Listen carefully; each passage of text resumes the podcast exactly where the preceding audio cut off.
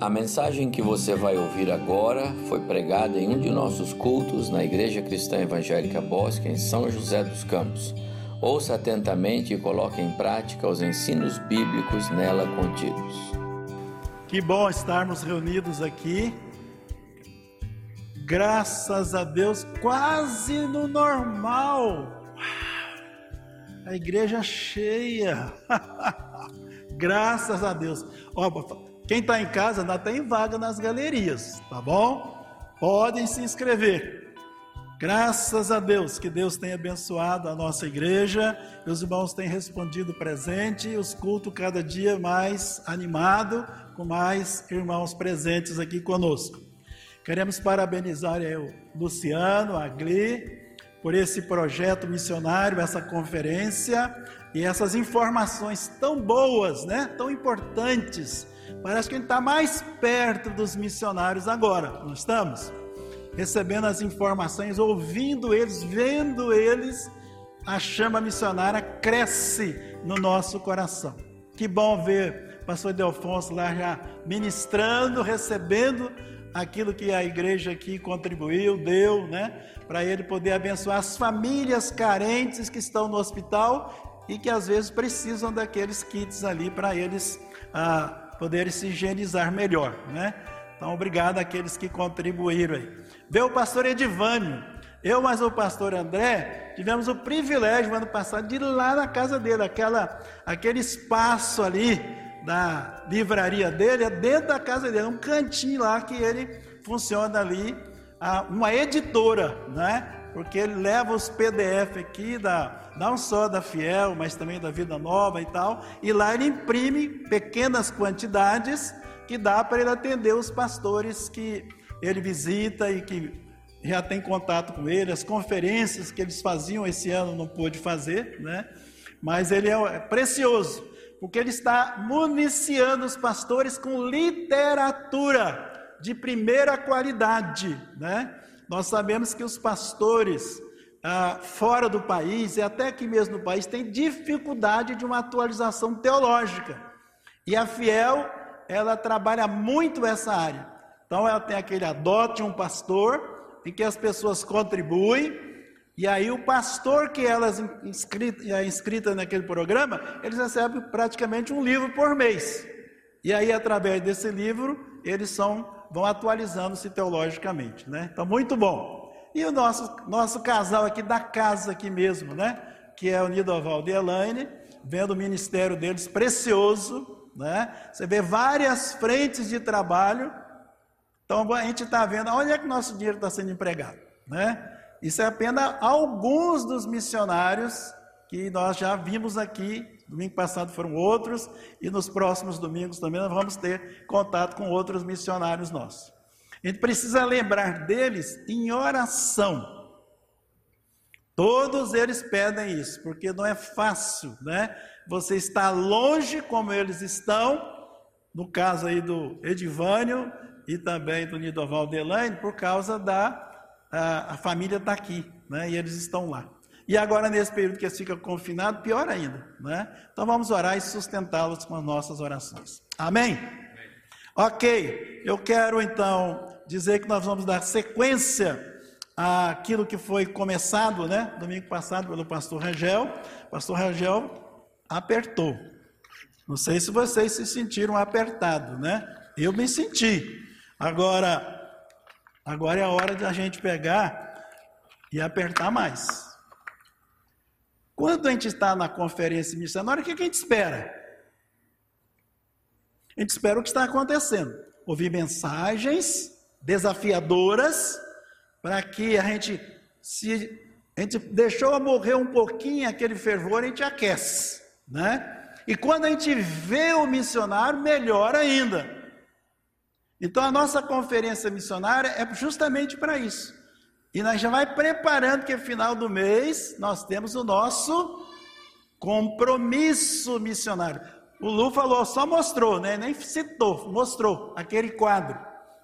Ao longo do mês ele vai passar ali pelo aquele quadro ali. Mas vocês podem ir lá no site e ter mais informações de cada campo missionário nosso. que a gente contribui, tá bom? Ah, eu quero agora abrir a, a minha parte aqui. Eu quero que vocês. Aliás, antes eu vou falar o que, que o pastor Rangel fez domingo passado. Gostei demais da, da didática dele. Ele está aqui hoje? Não veio, né? Hã? Ah, é. É verdade, eu vi hoje, eu não sabia, só vi hoje. Ele tinha uma filha aqui que, envolvida aí no, nessa campanha. Tá bom. Mas vou falar o seguinte: ele falou de três é, agentes missionários. O primeiro deles é Deus. Ele é o primeiro e, obviamente, o maior missionário, né? E ele falou o seguinte: quando Adão e Eva pecaram, caíram, eles correram para o braço do pai. Hã?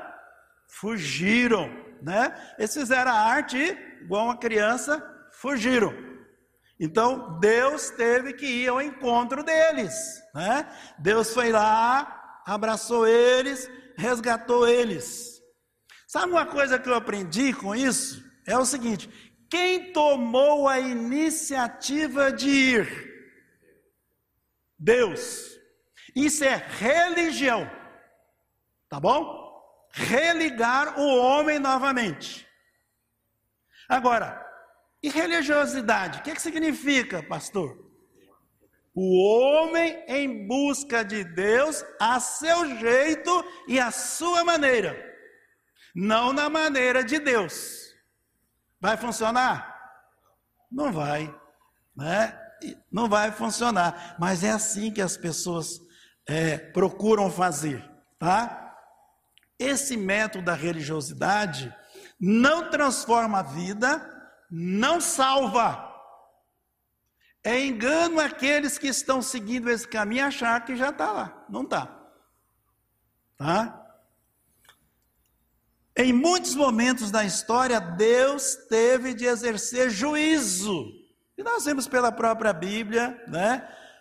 O dilúvio, Sodoma, Gomorra, a própria nação de Israel foi para o exílio porque não obedecia, né? Hoje de manhã, o pastor André falou de um povo, uma cidade em especial, né? Naum profetizou contra um povo, uma cidade, Nínive. Lá atrás, Jonas foi lá, profetizou e eles arrependeram e voltaram. Alguns anos depois, décadas depois, o pessoal fugiu tudo de novo de Deus e aí a sentença foi brava. Não foi só uma correção, não foi um julgamento, foi juízo, né? Segundo agente missionário que ele falou, quem é nosso Salvador? Jesus, né? E Jesus, quando ele apresentou ele aqui, disse: Ó, eu sou o caminho, a verdade e a vida. Ninguém vem ao Pai senão por mim, né? E ele ainda acrescentou um texto lá de Lucas, né? Dizendo assim: Ó, vocês agora têm que fazer a obra, vocês agora têm que evangelizar, vocês têm que pregar, né? Ele diz: ó, se vocês não forem pregar, as pedras clamarão. Já pensou que, que coisa brava essa, né? Pois bem, Jesus na cruz consumou a sua obra para salvar os homens. Depois ele deu a grande comissão que mantém viva, viva a obra missionária em todo o tempo um sacrifício só para todos os tempos, com aplicação para todos os tempos. Então, Deus, Jesus. Terceiro, igreja, né? Então a igreja tem o dever sagrado de fazer missões sob a dependência, poder e ação do Espírito Santo, anunciando as boas novas do Evangelho visando ganhar vidas para Jesus. Mas o pastor Rangel, ele falou uma frase para sintetizar o ministério da igreja. Qual foi? Hum? Ah, isso aí, né? O dever de espalhar a fé. Esse é o dever da igreja. Pois bem, hoje nós queremos ratificar tudo isso que ele falou, né? E queremos acrescentar um pouquinho mais. Tá bom?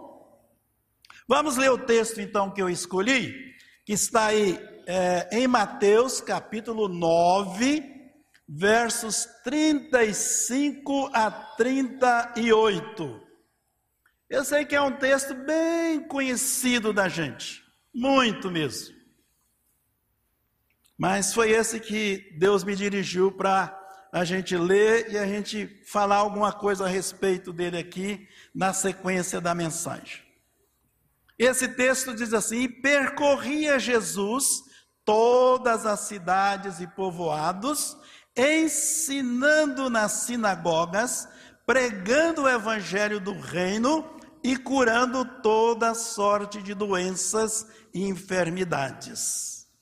Vendo ele as multidões, compadeceu-se delas, porque estavam aflitas e exaustas, como ovelhas que não têm pastor. E então se dirigiu a seus discípulos: Vamos juntos? A seara é grande, mas os trabalhadores são poucos. Rogai, pois, ao Senhor da seara que mande trabalhadores para a sua seara. Ah, esse texto que escolhi aqui, ele faz a ponte do ministério de Jesus e a sua extensão para os seus discípulos. Jesus está conversando com eles ali e mostrando para eles como é que seria. É possível perceber que a missão era muito grande, só para Jesus atendê-la sozinho. Por isso ele chamou os discípulos, foi passando e chamando alguns ali, para estarem mais próximo dele e podendo assim auxiliá-lo. A base dessa missão era compaixão, uma palavra forte para mexer com suas emoções e redundar numa ação solidária. A Bíblia nos ensina que o Espírito Santo é o agente responsável por salvar, vocacionar, capacitar, enviar, sustentar, proteger e dá poder para cumprir os propósitos de Deus. O Espírito Santo fez isso no passado, faz agora no presente e vai continuar fazendo até a volta de Jesus. Que bom, né? Que Ele está presente conosco, para não deixar a gente apagar a chama da obra missionária. Pois bem, antes de eu entrar nesse texto aqui, eu quero dizer o seguinte: Jesus, sob a direção e unção do Espírito Santo, ele deixou o seu lar, os seus amigos, aquela cidadezinha pequena onde ele viveu até então, né? Para dar início ao seu ministério. E ele faz isso em conexão com a mensagem pregada por João Batista. Vamos lá para o capítulo 4 desse próprio livro aí, o verso 17. Aqui ele começa a sua missão, né? 4,17. Daí por diante passou Jesus a pregar e a dizer: Arrependei-vos, porque está próximo o reino dos céus. Essa foi a palavra. Quando eu estava preparando essa mensagem, avaliando, pensando, eu falei, pensei assim, ué, Jesus começou no mesmo tom de João Batista. Ele não começou falando porque Deus amou o mundo de tal maneira. Ele não começou assim. Ele começou no mesmo tom que João estava trabalhando. com o povo, chamando ao arrependimento, à mudança de vida. Foi assim que ele começou. E é bom a gente pensar o seguinte: embora Jesus tenha proferido seus lindos e profundos sermões lá na Galiléia, região simples de Israel, onde ele fez questão de passar a maior parte do seu tempo e do seu ministério na terra, porém o impacto, apesar de toda a simplicidade, foi o maior já sentido em toda a terra. De um lugarzinho assim, Jesus falando aqui, repercutiu para o mundo todo. Nunca ninguém fez isso.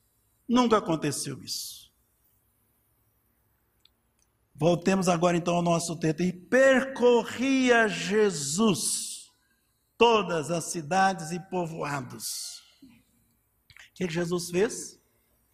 Ele ensinava, pregava e curava. Basicamente era isso que ele fazia. Se você voltar lá no capítulo 4 de novo, nos versos 23, é mais ou menos o que está escrito aqui. Percorria Jesus toda a Galiléia, ensinando nas sinagogas, pregando o evangelho do reino, curando toda sorte de doenças, enfermidades entre o povo. Então, ele já havia começado ali. Agora ele repete, né? Ah, ele deu, Jesus deu esperança e sentido para a vida de todos os que o procuravam. Ninguém foi preterido. Precisamos seguir o seu exemplo e irmos ao encontro das pessoas, com o alvo de alcançá-las, pois somos portadores da mensagem redentora. Esse é o nosso papel. Seguir aquilo que Jesus começou. O verso 36, vendo ele as multidões, ele não viu só aquele grupão. Veja como é que ele viu. Compadeceu-se delas, porque estavam aflitas e exaustas como ovelhas que não têm pastor. Jesus olhou todo, mas ele se fixou no particular. Ele conseguia ver cada indivíduo cada pessoa e saber como é que ela estava por dentro. Esse é um olhar diferente daquilo que nós comumente temos para com as pessoas. Precisamos ter o olhar de Jesus. Ele olhava e via as pessoas em sua plena necessidade física, emocional, espiritual. Jesus não apenas olhava como os religiosos de sua época, levitas, sacerdotes, lembram da parábola do samaritano, do bom samaritano? Se alguém não conhece, depois leia, por favor, Lucas 10, 25 a 37. Diz que o levita e o sacerdote passou por aquele homem que fora assaltado, aquele homem que foi despojado dos seus bens, foi espancado. Eles passaram, esses dois passaram de largo, nada fizeram para socorrê-lo. E sabem o que é chocante para todos nós pensar nessa cena? É quando a gente procura saber quem são eles. Eles eram os líderes religiosos da época. Conheciam muito bem a palavra. Diziam ser doutores. Mas a prática não demonstrava isso, né? Eles viram um homem caído, provavelmente um judeu como eles, mas não se compadeceram dele. Mais ainda, negligenciaram o seu dever pastoral. Isso era o dever deles. Diferente do samaritano. Diferente foi o samaritano, né? Ele viu, se comoveu, né, se envolveu, compadeceu, levou ele para receber cuidados especiais que ele estava precisando, investiu tempo e dinheiro do bolso dele para atender aquela pessoa necessitada. E vamos pensar bem, né? O samaritano não era religioso. Não tinha essa veia religiosa como tinha o levita e o sacerdote. Seu envolvimento e apoio foi total. Até parece que ele ouviu Jesus, né? Essas palavras aqui foi para ele, para o samaritano, não para os religiosos da época, não é mesmo? Pois bem, ele, Jesus, teve compaixão, amor, afeição, misericórdia das pessoas, pois as viam como ovelhas sem pastor. Talvez, olhando um comentário, eles falavam sobre isso. Essa tenha sido a principal característica da vida terrena de Jesus. A sua participação nos sofrimentos das pessoas. Aqui, quando nós estamos lendo aqui, a gente está vendo isso acontecer, né? Jesus via que ninguém se importava com as multidões, nem mesmo os responsáveis por dar-lhes provimento na qualidade de representantes de Deus. Jesus olha isso e não pode, não acredito que está acontecendo isso, né? Mas estava. Então esses é, religiosos não as consideravam como suas ovelhas. Ao contrário, né, ao ver as multidões perdidas, elas não estavam nem aí. Mas Jesus, Jesus sim. Quando ele via as multidões perdidas, seu coração ficava apertadinho. E logo, logo eles achavam uma forma de ir ao encontro dela, suprir as suas necessidades. Não teremos tempo aqui, mas eu vou apenas citar, mas você vai folheando a sua Bíblia e com facilidade você vai encontrar dezenas, centenas de situações em que Jesus atendeu as pessoas. Eu quero citar aqui apenas o leproso. Jesus deixa se tocar por ele, Jesus não levou em conta que ele ficaria impuro, porque a lei dizia isso. Como é que você toca no, no leproso? Mas ele foi lá e atendeu a necessidade dele. Né? O paralítico, Jesus foi lá e atendeu ele. Né? A mulher com hemorragia que tocou nele, a mesma coisa, ele poderia ser considerado impuro. Mas Jesus não ligou para isso. Mas Jesus a chamou para que ela não ficasse só com a benção da cura física mas também recebesse a cura espiritual. O cego Bartimeu, se você vai ler o texto, diz que Jesus, condoído, ele tratou e curou o cego Bartimeu. E assim, como eu disse, há muitos, né? Aí. Em alguns casos, Jesus quebrava a lei no tocante à guarda do sábado. E não é porque era sábado, ah, bom, então eu não posso fazer nada, você volta outro dia. Não, não, não, não. Jesus já atendia na hora. Era mais importante ele fazer o bem para alguém do que guardar o sábado. Ele deixou claro isso. Será que isso ensina alguma coisa para mim? Para nós? Será que entre eu cumprir a lei, ah, não, hoje é domingo, tem que estar lá na igreja. Sim, é o ideal. Mas será que não há outra coisa que é mais importante naquele momento para abençoar alguém? Pense sobre isso.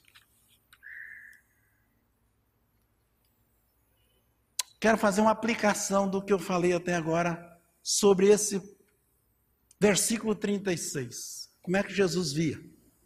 Para trazer para nós, tá bom?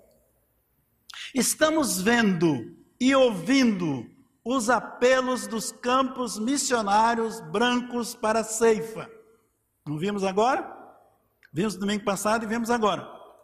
É importante avaliar como estamos vendo. Será que estamos vendo como Jesus? Via, sentia, compadecia. Ou como os levitas, sacerdotes e doutores da lei, que se caracterizavam por sua insensibilidade, indiferença. Eles nada fizeram. Mas não foi só isso.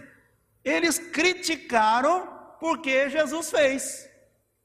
E depois também recriminaram aqueles que Jesus abençoou eles e eles passaram a seguir a Jesus. que coisa estranha, não é mesmo? Então nós precisamos saber como é que nós estamos, a quem nós estamos seguindo. Obviamente que Deus espera que nós sejamos é, representantes dele aqui e possamos agir assim como ele agiu. Verso 37. E então se dirigiu a seus discípulos. A seara, na verdade, é grande, mas os trabalhadores são poucos. A seara é grande. É possível, meus irmãos, que os primeiros ouvintes, né, que estavam lá quando Jesus proferiu isso, eles não tinham nem ideia, eles não se davam conta do que Jesus estava falando. Pois o alcance da vista deles estava restrito ao seu entorno, quanto muito a, nação de Israel. Essa era a cabeça deles. Ah, Jesus veio para nós, então é só nós. Ninguém pode receber nada dele. Essa era a cabeça deles. Os próprios discípulos, lembra que algumas vezes eles tinham essa ideia? Só mais tarde, quando Jesus dá a grande comissão, é que a mente deles foi aberta para saber que a seara envolvia todas as nações, tribos, povos e línguas.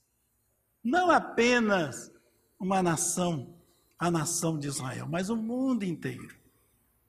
O desafio de alcançar os não alcançados de todo mundo é meu, é seu, é nosso, é de todo novo convertido, todo aquele que nasceu de novo. Não é só para o Nidovaldo, só para o Idelfonso, só para o Portugal lá, ó. Edivânio. Não é só para eles, para todos nós. Aliás, o Renato está. Cadê o Renato? Estava vendo ele aqui agora mesmo? Olha, o Renato está querendo ir para Portugal. Deixa passar a pandemia. Nós vamos dar um empurrão nele. Tá bom? Então nós temos que estar preparados para isso, meus irmãos. A seara é grande e necessita de grandes recursos espirituais e materiais de grande entusiasmo, de abnegação na execução da ordem de Cristo. E muitas orações, muita mesmo, não é pouca não. Portugal, meus irmãos, para poder pegar fogo, precisa de muita oração. Muita. As igrejas lá são pequenas. Aquele treinamento que nós fizemos lá o ano passado, o pastor contou para nós que ele contactou 40 colegas. Oito estiveram representadas lá, pouco mais de 20 pessoas. Como é que 40 pastores, 40 trabalhos, recebendo de graça, pagando o almoço, não consegue sair para poder receber uma instrução. Né? Então não é fácil. O que espera o Zé Roberto dar, meus irmãos, é dureza. Algumas pessoas aqui da igreja podem ter a falsa impressão seguinte: uai, por que, que o Zé Roberto não foi lá para Moçambique? Por que, que ele quer ir para Portugal, primeiro mundo? Sim, é primeiro mundo. Mas em termos espirituais, tão difícil quanto a África. A África até eles são mais flexíveis. Você viu ali eles falando com alegria, eles se apresentando e agradecendo o que receberam. Ah, na Europa não é assim, não, meu irmão. Lá para a pessoa te ouvir vai ser osso. Muito difícil. Nós visitamos lá o Vacílios. E agora, essa semana, ele mandou um vídeo para mim. Ele ficou lá três anos em Lisboa. Hum. Nós estivemos na casa dele também. Difícil encontrar alguém. Ele deu um jantar gratuito. Trouxe pessoas lá para poder, convidou os vizinhos lá e trouxe pessoas de fora para poder interagir, compartilhar, né? E tudo. Poucas pessoas, poucas atenderam, né? Agora ele foi mais para o interior para ver se lá a coisa funciona melhor, tá bom? Devemos estar conscientes que as verdades expressas por Jesus, essas que eu acabei de ler aqui para vocês. Ó, a seara é grande, ó, os trabalhadores são poucos, tá bom? Cada dia tornam-se ainda mais verdadeiras e efetivas. Não é retórica, não, é realidade. A seara, como prevista por Jesus, era grande em sua extensão e cresce a cada dia com o aumento da população mundial. Tamanho é grande porque a dureza de coração e soberba do ser humano e a sua incredulidade cresce mais e mais. Então não é fácil encontrar tempo e espaço em sua agenda para que nos ouça falar da boa nova, falar do evangelho. Eles não estão interessados.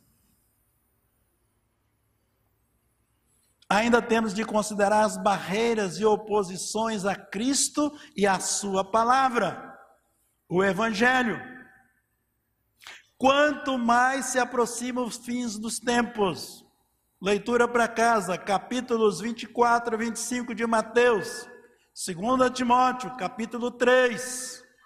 Quanto mais se aproxima a iminente volta gloriosa de Jesus, mais difícil será cumprir a ordem de Cristo. Ide por todo mundo e pregai o evangelho a toda criatura. Não podemos nos fixar nas lutas e dificuldades, mas o nosso foco precisa estar nele, no autor e consumador da fé, o Senhor Jesus. Se nós queremos avançar, é assim que será. Não será de outra forma. Jesus diz: a série é grande, mas os trabalhadores são poucos. Mesmo que a igreja esteja crescendo muito, e não podemos negar isso, tem crescido. Ainda é pouco o número de obreiros em relação à população mundial ainda a ser alcançada.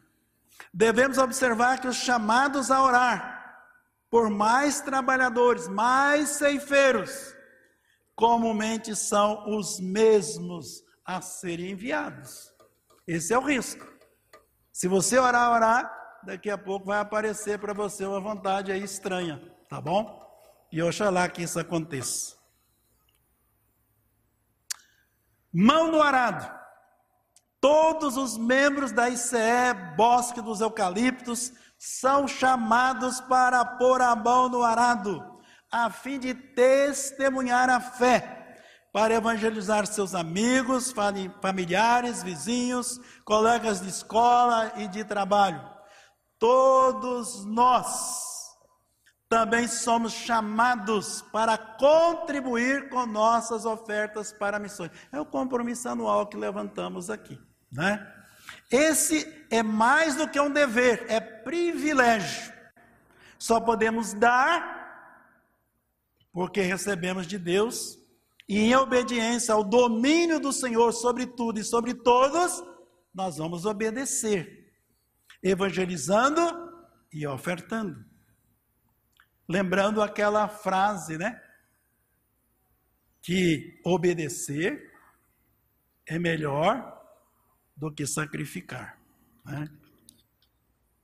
Uma frase semelhante a essa é: nada substitui a obediência. Não imagina, ah, não, pastor, eu não vou fazer, mas eu, olha, em vez de obedecer, eu vou, eu vou ficar 10 horas orando. Ah, eu. Não, não, não, não. Uma coisa, uma coisa, outra coisa, outra coisa. Que Deus quer obediência. Aquilo que achar, aquilo que é seu, Deus quer que você obedeça. Devemos ainda lembrar que Jesus, em outro momento, né? Ele diz assim: Não dizeis vós que ainda há quatro meses até a ceifa? Eu, porém, vos digo: erguei os olhos e vede os campos, pois já branquejam para a ceifa. João 4,35. Não há dúvida que a principal missão que o crente tem neste mundo é fazer a vontade de Deus, dando o seu melhor para o avanço de, do reino de Deus na terra. E nós fazemos isso quando nós investimos em missões. É isso que Deus espera de nós. vamos ao verso 38, está acabando, viu, meus irmãos? Às vezes, quando eu estou vindo é, de Goiás para cá ou daqui para lá, né? A gente está faltando aí uns 200 quilômetros, né? A Celina falou assim: está chegando. Mas está chegando, meu filho. Não vai ainda um tempão para chegar. A mesma coisa é a mensagem de hoje, tá? Não se iludam, não. O verso 38: Rogai, pois, ao Senhor da seara que mande trabalhadores para a sua seara. Jesus pede que oremos, e oremos com insistência, para Deus prover mais trabalhadores, pastores, missionários, educadores, com chamado, preparo, que manejam bem a palavra da verdade e com as mesmas características reveladas pelo próprio Senhor Jesus. Tudo aquilo que nós falamos, afeição, é, compaixão, misericórdia. Não só olhar, não ver, sentir. Assim que precisa ser esses obreiros que nós precisamos na seara do Senhor. Essa igreja, Bosque dos Eucaliptos, já experimentou a alegria de ceder homens e mulheres para servirem a Deus do ministério pastoral e missionário. Refiro-me, posso falhar, não conheço tudo, conheço parte. Márcio e Meire, que estavam no Cruzeiro do Sul, e depois agora eles estão na Igreja Cristã Evangélica é, Independente, tá? Mas eles estão na agarrados na obra. Zé Roberto e Alice, que plantaram caça-pava e que já deveriam estar em Portugal. Já estão, porque eles estão atendendo online. Eles não estão parados, não, eles estão trabalhando. Já tentaram, acho que umas três, quatro vezes, ir até o aeroporto. Está na lista, está na lista. Opa! Vamos fazer o check-in? Vamos. Quando chegou lá, não, você não vai poder embarcar hoje. Isso aconteceu algumas vezes, não foi uma, duas, algumas vezes, tá bom? Mas eles estão servindo a Deus na obra agora missionária. Nidovaldo e Elaine. Acabamos de ver eles aqui, eles saíram daqui, meus irmãos. Não caíram do céu, não, saíram daqui. Né? Juscelino e Magner estão servindo aqui. Foram lá, se prepararam e aí puderam então estar servindo a Deus. Espero não me perder aqui nos meus papéis aqui. Ah, tá aqui. Temos o dever de abençoar suas vidas, esses que eu citei, tem muitos aqui servindo aqui dentro do ministério da igreja local. Isso é verdade, tá? Eu não vou colocar o nome de todos os professores, educadores que estão aqui. Estou falando aqueles que se consagraram para serem pastores missionários, com as suas respectivas esposas. Temos o dever de abençoar suas vidas e famílias, por Deus ter se agradado delas e as separadas separou elas para servi-lo em sua seara. Que privilégio para essa igreja. Elas são preciosas e precisamos honrá-las e apoiá-las no exercício do ministério que desempenham, mesmo que não estejam diretamente relacionadas conosco. Não é o fato de que a pessoa estava aqui, foi consagrado, agora vai para outra igreja. Bom, agora não é mais nosso, é nosso, é filho. Ainda devemos redobrar nossas orações, pois Deus certamente está chamando outros trabalhadores para a sua seara. Isso aqui não está escrito só para constar, não, não é para encher papel na Bíblia, não, meus irmãos. Isso aqui é uma verdade. Em todos os tempos. É tempo de seguir o exemplo da igreja de Antioquia. O que, que ela fez? Capítulo 13 de Atos, tá bom? Os líderes se reuniram, oraram, jejuaram e o Espírito Santo agiu. Separou Barnabé e Saulo na época que se tornou depois Paulo e enviou eles. Podem ir. E a igreja aplaudiu e financiou. É hora de voltar a pensar sobre isso, meu irmão. Eu disse aqui no ano passado e quero repetir. Creio que Deus está chamando alguns dos nossos, alguns aqui do nosso meio, para servirem no ministério pastoral e obra missionária. Vejo esse chamado, vou, vou falar mais, hein? Prestem minha atenção. Vejo esse chamado para líderes da igreja e para sua membresia. Nossa, deu um tchum, né? Tchum, calma. Não significa dizer que terão que deixar suas ocupações, ou oh, vou deixar meu emprego. Não, não, não, calma aí, e ir para o seminário. Um ou outro que sentir esse chamado deve falar com o pastor procurar o pastor Evaldo para as devidas avaliações, se é isso mesmo ou não. Não é isso que eu estou falando. Pode ser. E acho que tem também, tá bom? Mas a gente vai por etapas.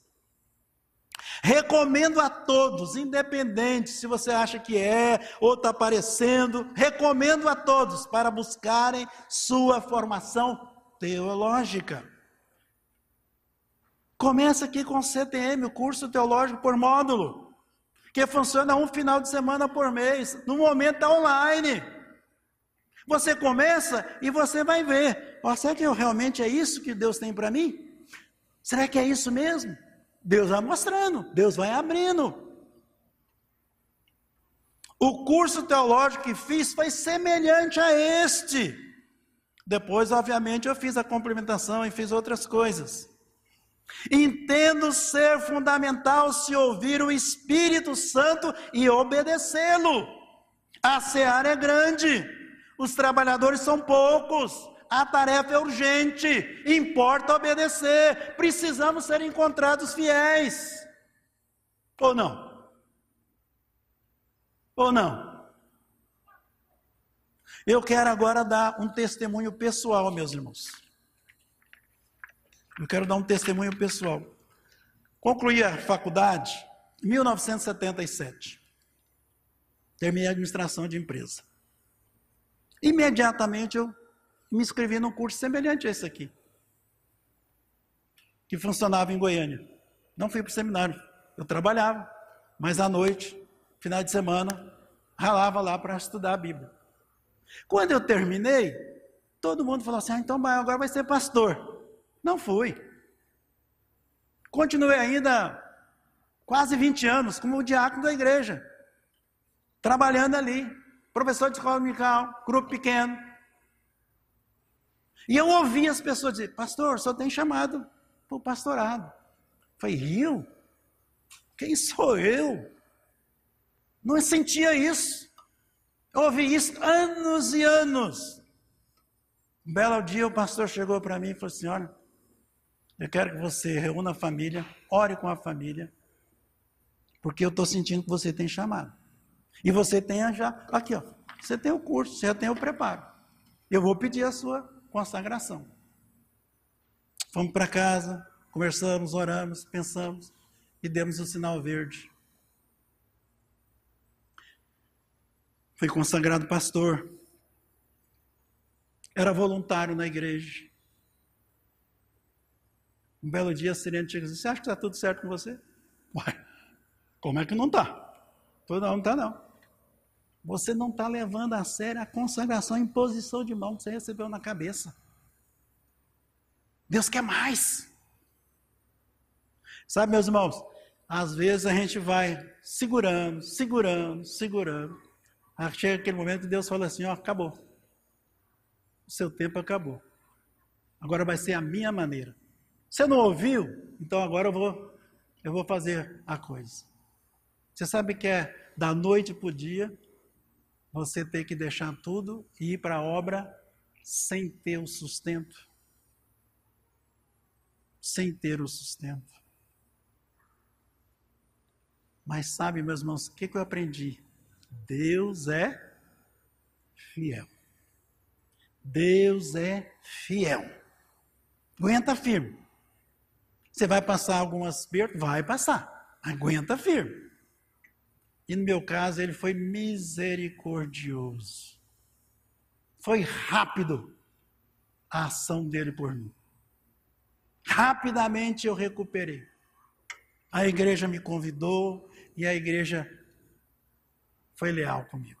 Me deu o que eu perdi. Tem mais de 20 anos, meus irmãos, que eu estou de tempo integral na obra do Senhor. E eu posso dizer para vocês: a gente começa sem saber. Vai fazer o curso, se prepare e deixa Deus agir. Se Deus tiver ministério para você, vai aparecer. A minha tese é: quanto melhor eu me preparo, melhor eu vou poder servir a Deus. Se você não estuda, se você não tem uma formação teológica, como é que você quer servir a Deus? E eu vejo aqui vários com todo esse esses dons. É só pôr a mão no arado, meus irmãos, que a coisa vai fluir. E é isso que Deus está esperando de nós, tá bom? Resumo para vocês aqui a minha palavra. Da domingo passado e da agora, né?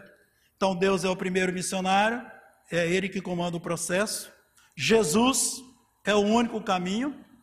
E vamos pensar que ele deixou lá a sua glória, se encarnou, viveu, morreu, ressuscitou, retornou para o céu onde ele vive entronizado como Deus e Senhor. Não é mais o menino Jesus, não. Ele é Deus e Senhor, sendo adorado e exaltado pelos anjos, serafins, querubins e em sua igreja espalhada por toda a terra.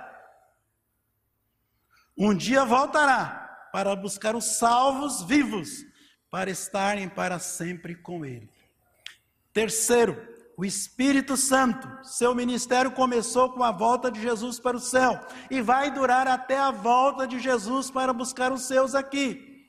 Ele hoje é o principal agente de missões, pois ele dá dons especiais para a igreja servir a Deus, ele aplica a palavra de Deus no coração das pessoas, para que elas possam ser convencidas do seu pecado e possam aceitar o plano da salvação na pessoa bendita de Jesus.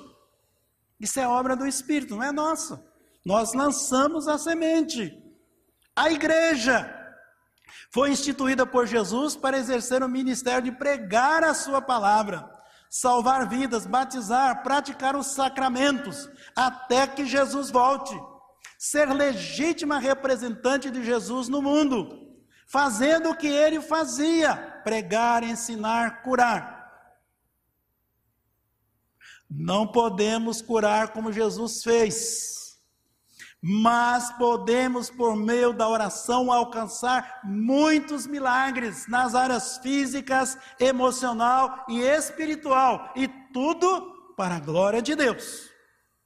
A igreja deve espalhar a fé e espelhar a fé, consagrando a vida de modo que todos possam ver Cristo em nós. Tem umas advertências aqui de Jesus. Não sei se vocês puderam perceber. Eu anotei para não ficar no esquecimento. Precisamos ir por toda parte, desde os lugarejos pequenos às grandes metrópoles. Ver as multidões como ovelhas que não têm pastor. Sentir simpatia, compaixão, amor, afeição, misericórdia por elas. Nos envolver e investir tudo o que temos e somos para socorrê-las e alcançá-las para Jesus. A seara é grande. Começou com Jesus na Galiléia e vai por todo o mundo, contemplando todas as línguas, raças, tribos e nações então, essa seara é grande mesmo, requer muitos investimentos em dons, talentos, orações, recursos financeiros, enfim, ter toda a nossa prioridade. Os trabalhadores, os ceifeiros, são poucos mesmos. Precisamos rogar a Deus que mande mais trabalhadores, trabalhadoras, a começar do nosso meio, do meio da nossa igreja. Nós damos liberdade ao Espírito Santo para agir soberanamente, para vocacionar e capacitar quem ele escolher. Ah, não, não põe meu filho, não, põe o filho do outro. Não, não, não, quem ele quiser. É assim que funciona para Deus.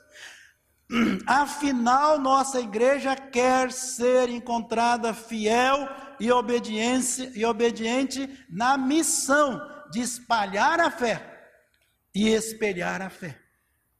Deus nunca falha em suas ricas e preciosas palavras para nós.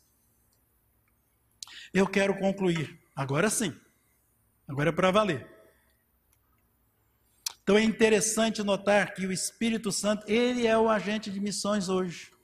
Ele é responsável por convencer o pecador da sua condição miserável e da sua necessidade de salvação.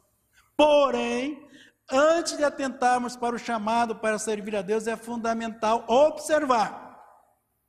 Precisa haver no coração um coração obediente e submisso a Deus. Você não vai para a obra da sua forma, não. Tem que ter disposição para ir ou ficar, segundo a vontade de Deus. O homem de Deus com coração e espiritualidade sadia vai saber discernir a vontade de Deus. Damos graças a Deus pela visão missionária e obediência ao Espírito Santo que ele tem dado a esse bosque dos eucaliptos, por meio do pastor Evaldo, conselho missionário, a liderança da igreja e a membresia. A gente pode afirmar isso. O bosque é uma igreja missionária. Esta visão faz com que essa igreja coopere com suas orações e oferta para vários missionários e agências especiais. O desafio é manter essa chama acesa. Jesus está prestes a voltar, a voltar. Você acredita nisso? Você crê nisso? Nada melhor do que ele nos encontre fiéis e com a mão no arado. Precisamos ficar atentos e em perfeita sintonia com o Espírito Santo. Isso permitirá darmos a missões o primeiro lugar, conforme é o projeto de Deus. Devemos saber que sempre há missionários na fila, aguardando o sinal verde para serem adotados. Eu sei que a vontade da, do pastor Evaldo da igreja é ter condições de sustentar mais missionários. Porque faz parte do nosso projeto como igreja. Amém, meus irmãos?